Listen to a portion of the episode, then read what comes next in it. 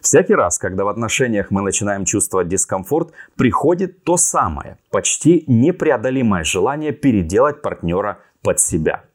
Поддавшись этому желанию, мы пускаемся в бесконечную череду манипуляций над тем, кого так заветно хотим сделать удобным.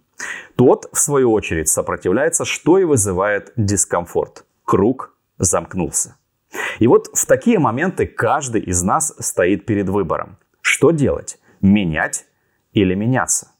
Почему же так хочется менять и так не хочется меняться? В этом эпизоде я расскажу о причинах и поделюсь тремя простыми техниками, которые помогут сделать отношения лучше. Меня зовут Александр Сахаров, я священнослужитель, а вы на подкасте Life Up. Итак, прежде всего, давайте попробуем понять, почему нам так хочется менять других. Зачем это нам? Причина первая. Всякий раз, когда партнер не оправдывает наших ожиданий, возникает чувство неудовлетворенности. Поэтому острое желание изменить свою вторую половину возникает потому, что нам хочется вернуть себе утраченный комфорт. Ведь каждый из нас – это устоявшаяся и сложившаяся личность. Однако не стоит путать сложившуюся и зрелую личность. Это совсем разный уровень сознания. Ну так вот, любая сложившаяся личность имеет свою зону комфорта. Это наши привычки, предпочтения, потребности, словом, образ жизни. Они насколько индивидуальны, что удовлетворить их на 100% вряд ли у кого-то получится. Попытки вернуть комфорт с помощью указывания, что и как делать вашему партнеру, вряд ли увенчаются успехом. А вот отношения это точно испортит. Причина вторая. В подавляющем большинстве случаев мы себя воспринимаем чуть лучше других.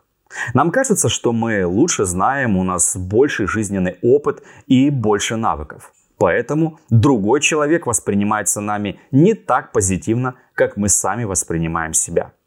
Вот и рождается жгучее желание научить.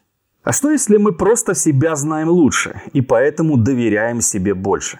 А что если тот, кто рядом с нами, не хуже нас, он просто другой? Конечно, может быть, вы действительно объективно лучше понимаете, как поступить в той или иной ситуации. Возможно, вы даже обладаете большим жизненным опытом. Но любые изменения в человеке, друзья, происходят тогда, когда в его сознании пробуждается эта потребность, потребность в изменениях. А если просто поддаться порыву и обрушить шквал критики на любимого, то вряд ли это вызовет у него желание стать лучше. Скорее наоборот.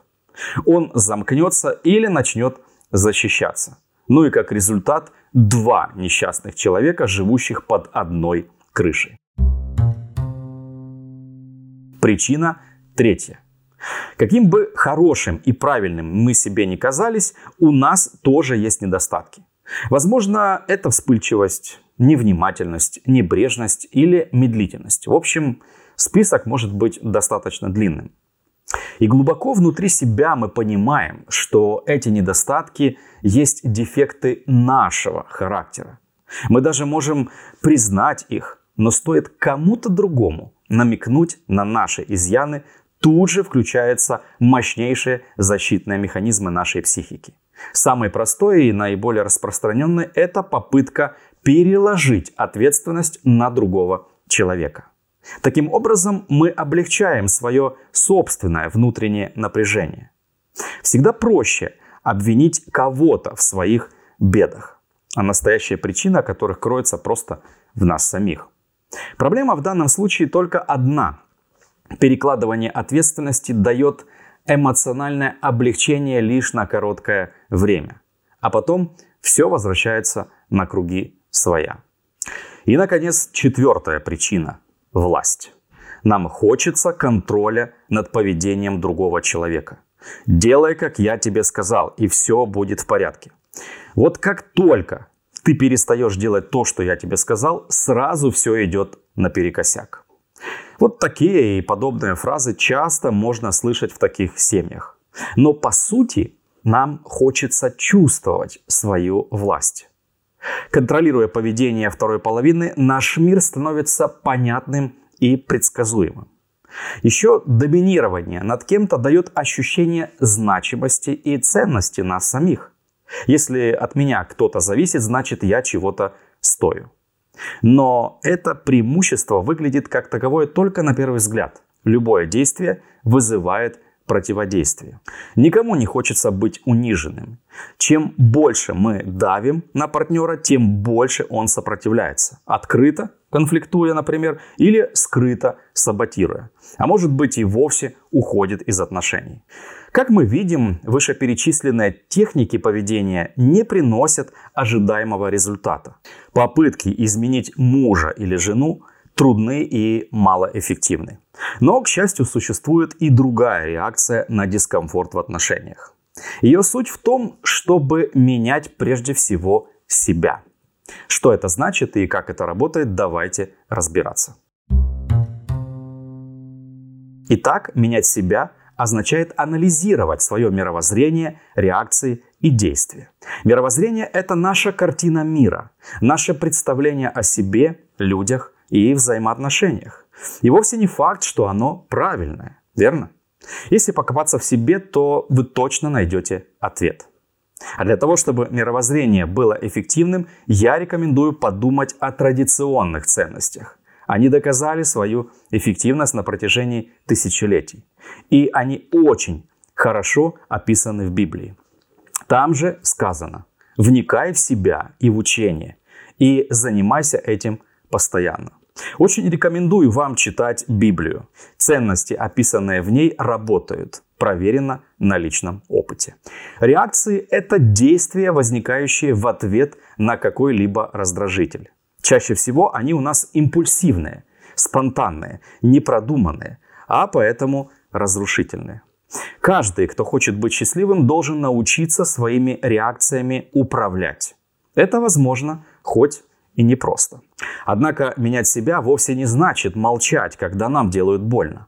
Нам нужно реагировать, нужно отвечать, просить и даже требовать.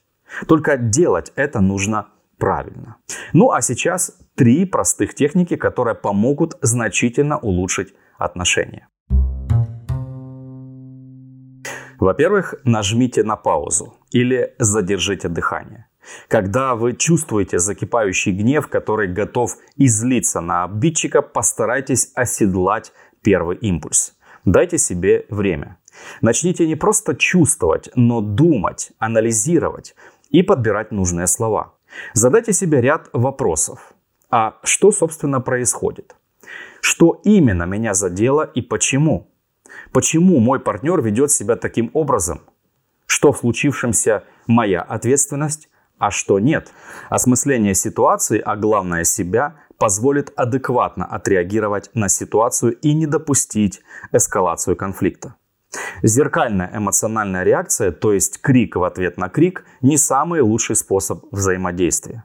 Не отвечайте злом на зло или ругательством на ругательство, но напротив, благословляйте. Так сказано в Писании. И это работает. Вторая техника – эффективная коммуникация. Конечно, мы все общаемся, но не каждый это делает правильно. Правильная коммуникация – это такое общение, которое не замалчивает отрицательных моментов, но при этом не разрушает и сами отношения. Высказывать любые претензии лучше с помощью «я-сообщения». Я-сообщение – это способ сказать то, что вам не нравится, но при этом избегая упреков и обвинений. Сначала стоит описать факт того, что вам не понравилось в происходящем. Например, представьте себе, что ваш партнер повышает на вас голос и вам это не нравится. В таком случае факт можно выразить так. Когда ты повышаешь голос, то Затем нужно описать свои ощущения, которые вызваны таким поведением партнера. Например, когда ты повышаешь голос, то я испытываю желание перестать разговаривать с тобой. Далее стоит объяснить, как на вас, окружающих или даже на самого партнера влияет такое поведение. Например, Когда ты повышаешь голос, то я испытываю желание перестать разговаривать с тобой, а это будет ухудшать наши с тобой отношения. И завершается я сообщение тем, что вы выражаете свое желание по поводу поведения, которое хотели бы видеть вместо того, которое причиняет дискомфорт. В таком случае фраза может звучать приблизительно следующим образом. Когда ты повышаешь голос, мне хочется перестать разговаривать с тобой, и это будет ухудшать наши отношения. Я бы хотела или хотел, чтобы ты спокойным тоном высказывал свою мысль. А теперь сравните это с другими фразами, например, «Чего ты орешь? Не выноси мне мозг». Чувствуете разницу? И последняя техника. Вдохновляйте. Подчеркивайте и отмечайте лучшее в человеке. Это стимулирует его проявлять свои самые лучшие качества. Напротив, критика заставляет человека защищаться и дистанцироваться. Мы с детства слышим огромное количество негатива в свой адрес. Родственники, воспитатели, учителя, знакомые и просто посторонние люди обесценивают нас своими словами. Поэтому мы так остро реагируем на критику, даже конструктивную. А вот подчеркивая ценность человека, это очень помогает ему меняться. Меняться гораздо быстрее. Менять или меняться?